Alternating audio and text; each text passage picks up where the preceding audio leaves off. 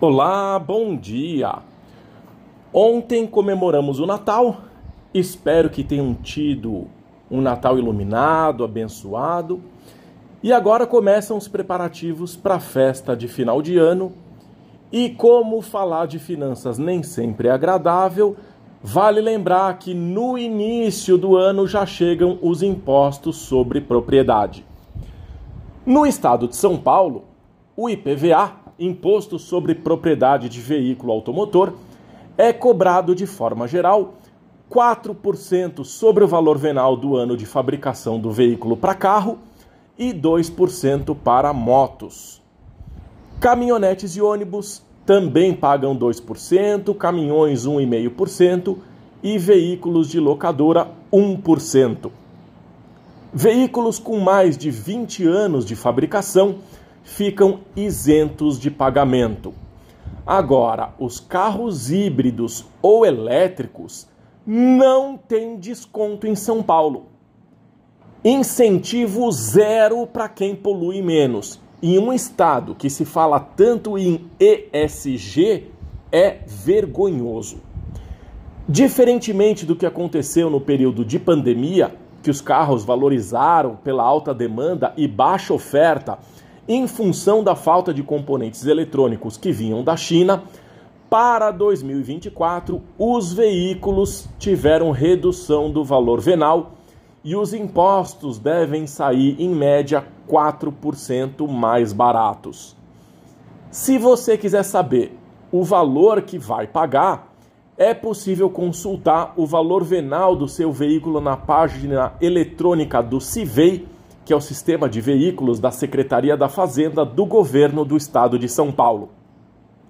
Basta informar a placa, clicar no quadradinho dizendo que não é um robô e o sistema vai informar o valor venal.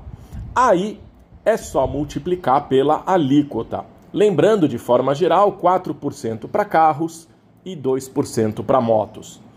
Eu fiz um teste interessante.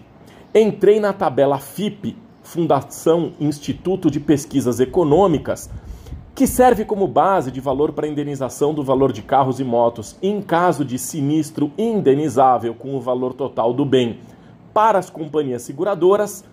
E eu verifiquei a diferença de preços entre os anos de 2022 e 2023 com base no mês de dezembro.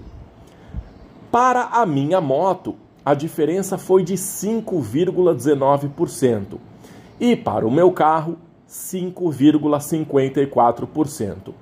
Isso significa que se eu considerasse a tabela FIP, em 2024 eu pagaria em média 5% menos impostos em relação ao ano passado, em relação ao que eu paguei no início de 2023.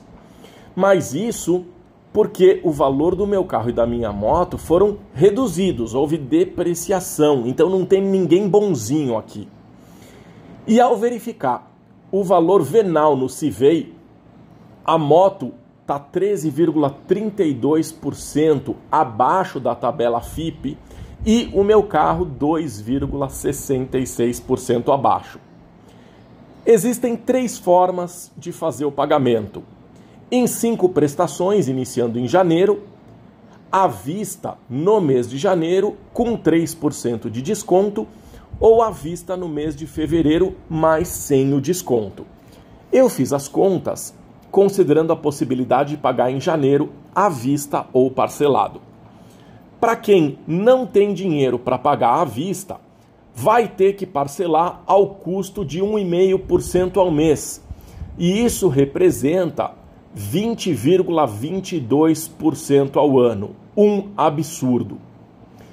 Eu já acho um absurdo o que se paga de taxa, tarifa, contribuição e impostos nesse país que considera oferecer um sistema de saúde deficitário a ponto da gente precisar de uma rede de hospitais privados para o atendimento, já que o público não dá conta pagar seguro caro porque o sistema de segurança não vence a quantidade enorme de crimes e de violência, de escolas particulares, já que as públicas não oferecem o melhor ensino, enfim, paga-se muito ao governo e recebe-se pouco.